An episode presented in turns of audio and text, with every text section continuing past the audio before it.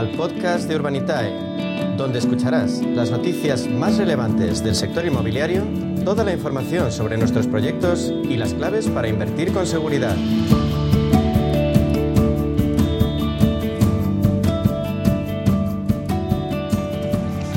Con una coyuntura compleja en general en el ámbito económico, con el sector financiero resistiéndose a remunerar los depósitos, cobran cada vez más importancia alternativas inversoras y una de ellas, tradicional pero a la vez innovadora, es la que se presenta dentro del sector inmobiliario con el crowdfunding. De ella hablamos con su líder en España, con Urbanitae, Diego Bestard, consejero delegado de Urbanitae. Bienvenido, buenas tardes. Buenas tardes, un placer como siempre. Eh, Diego, España es uno de los países de Europa que más inversión hotelera ha captado en el último año. Y claro, esto lo que me trae es una cuestión. ¿Vamos a ver algún día un hotel financiado por Urbanitae? Pues hombre, por supuesto. Tengo la certeza de ello, lo que no sé es cuándo, ¿no? Pero, pero es algo que, hemos pensado siempre, ¿no? Al final, eh, bueno, pues los hoteles también son parte íntegra de, lo que es el mundo de la inversión inmobiliaria. Quizás no, no se piensan como tal, porque uno cuando piensa en invertir en inmobiliario piensa posiblemente o casi siempre en, temas residenciales o, incluso en tiendecitas, ¿no? en, locales comerciales, etcétera.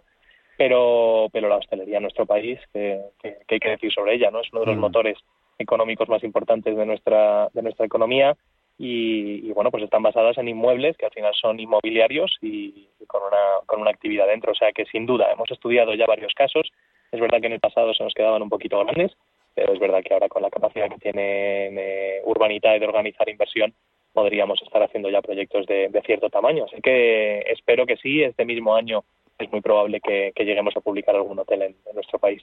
Qué bueno, era la respuesta que me esperaba porque vais explorando nuevos nichos dentro de este campo y este no podía quedarse fuera. Por otro lado, Diego, el empresario Rosperot Jr. Eh, alerta de que en Estados Unidos podría incluso haber recesión en el sector inmobiliario eh, si los bancos dejan de dar préstamos.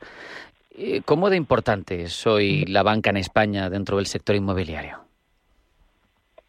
Pues hombre, si en Estados Unidos es importante, en España probablemente lo sea el doble, ¿no? España sigue siendo un país hiperbancarizado, muy hmm. dependiente de la banca, eh, desde el lado comprador, es decir, de los que compramos casas eh, y pedimos una hipoteca para poder hacerlo, al lado promotor, es decir, las compañías que van al banco y piden un préstamo para, para poder construir las casas que, que compramos los demás, ¿no? Entonces es un, somos un país muy dependiente de la banca y, sin lugar a dudas, eh, es decir, la, banca te diría que es eh, la sangre que corre por las venas del sector inmobiliario, ¿no? Sin eso no hay manera de, ponerlo en marcha y, al final, pues eh, en caso de, restricción de crédito por parte de la banca, pues lógicamente el sector se, se resiente, ¿no? Eh, dicho lo cual, recesión inmobiliaria había que determinar un poco qué quiere decir eso. Pero, pero es verdad que, totalmente hay una dependencia de la banca, tanto del comprador como del, que produce o, crea esa vivienda. El hecho, más allá de lo que diga Rospero Jr., y el hecho es de que lo que estamos viviendo es cierto, eh, Diego, y afecta especialmente a nuestro país, es que están más cautos los bancos a la hora de, conceder crédito. Por eso eh, tenemos que hablar de precisamente la utilidad de las plataformas de crowdfunding inmobiliario como Urbanitae, porque, porque cada vez tienen un peso mayor, eh, suponen ahora mismo el, el sustituto a esos bancos que tienen retenido el dinero, pero además presentan otras ventajas a los promotores. Cuéntanos.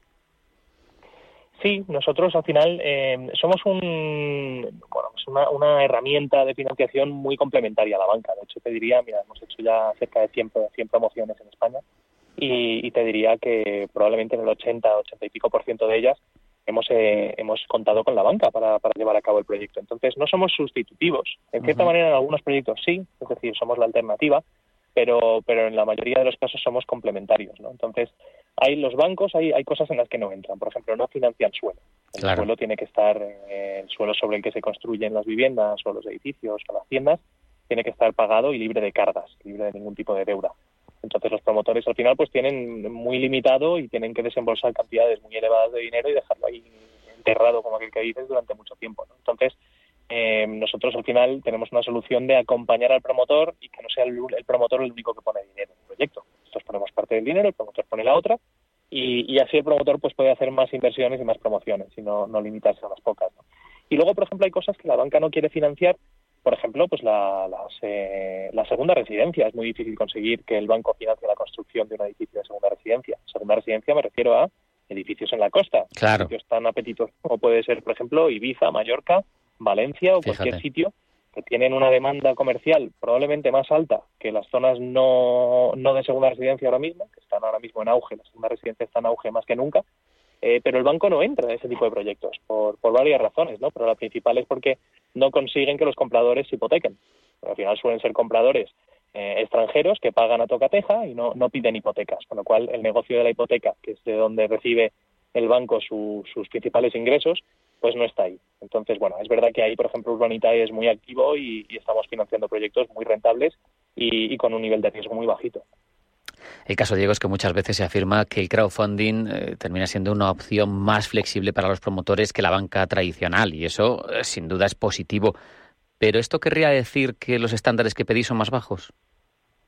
Para nada. De hecho, los estándares que pedimos son, son muy parecidos. Eh, solemos pedir garantía hipotecaria en primer rango, o sea que cuando le damos un préstamo cogemos una hipoteca sobre, sobre el activo que estamos financiando y, el nivel de garantías es, eh, es igual o incluso superior en muchos casos. Somos más flexibles en la tipología de proyectos, por ejemplo lo que hemos contado ahora de segunda residencia, eh, y sobre todo somos mucho más rápidos que la banca. La banca tiene una estructura muy complicada eh, y, esto lo que genera es unos plazos que los promotores al final tienen una incertidumbre tremenda. Nosotros somos muy claros con los promotores y levantamos el capital muy rápido. Eh, incluso tenéis regulando vuestra actividad la CNMV. ¿Qué papel juega? Sí, la CNMV la verdad es que es el, regulador y supervisor de, nuestra actividad y juega el papel un poco de marcar las, reglas del juego y de darle también tranquilidad y, cierta eh, solvencia a la, plataforma y tranquilidad a los inversores, ¿no? que saben que están invirtiendo en una entidad y en un proceso que está supervisado por CNMV y, bueno, pues debería dar cierta tranquilidad a todos, ¿no? Siempre, cuando me preguntan cómo elegir dónde invertir, yo siempre digo, ¿no? Asegurarse de que las plataformas donde inviertes están reguladas y supervisadas por, un supervisor, en este caso CNV. Em, desde Urbanité, ¿cómo estáis viendo, Diego, el apetito inversor ahora mismo? Pues mira, el apetito inversor en el caso de Urbanitae sigue estando más alto que nunca. Nosotros lo que vemos de forma regular es que publicamos proyectos y se financian en cuestión de minutos. Em, entonces, bueno, pues es verdad que hay mucho apetito, sigue habiendo mucha incertidumbre, seguimos teniendo una guerra eh, en Ucrania, seguimos mm. teniendo eh, bueno, vaivenes en el mercado muy, muy potentes y esa incertidumbre lo que hace es que la gente quiera invertir en algo seguro como es el, inmobiliario, ¿no? algo que da bastante tranquilidad. Eh, y eso lo estamos viendo reflejado en Urbanitae pues todas las semanas. Qué bueno. Y, como los proyectos vuelan, ¿para cuándo un nuevo proyecto en Urbanitae? Pues mira, estamos preparando eh, dos proyectos, la verdad es que muy atractivos, uno en Valencia, otro en Mallorca. Eh, ahora que llega la época del solecito nos vamos a, la costa. Qué maravilla. Y, bueno, estamos a punto ya de anunciarlos. Esta semana pues, eh, deberíamos anunciar uno de ellos y la semana que viene el siguiente. Así que nada, el, que quiera invertir que esté atento porque es verdad que estos proyectos probablemente se, se financien rápido. Antes de despedirte, recuérdanos, ¿qué se necesita para abrir una cuenta en Urbanitae? Pues nada, eso yo creo que es lo más, la manera más fácil de invertir en el sector inmobiliario, yo creo que es a través de, una plataforma como la nuestra, como Urbanitae. Es básicamente quedarse de alta en la plataforma, eh, hay que dar algunos datos personales y presentar algo de documentación, pero se hace todo de forma telemática, no hay que estar desplazándose a, la oficina, mucho menos. Y en cuestión de minutos se puede tener ya la cuenta habilitada y, poco más, ¿no? Estar atento, como he comentado, eh, avisamos de los proyectos con, con varios días de antelación para que la gente se los pueda mirar con calma eh, y el día de apertura del proyecto pues estar eh, atento, estar disponible y poder sentarse e invertir, porque normalmente se, se financia muy rápido. Diego Bestard, consejero delegado de Urbanitae, un placer como siempre, muchas gracias. Gracias a vosotros, un placer.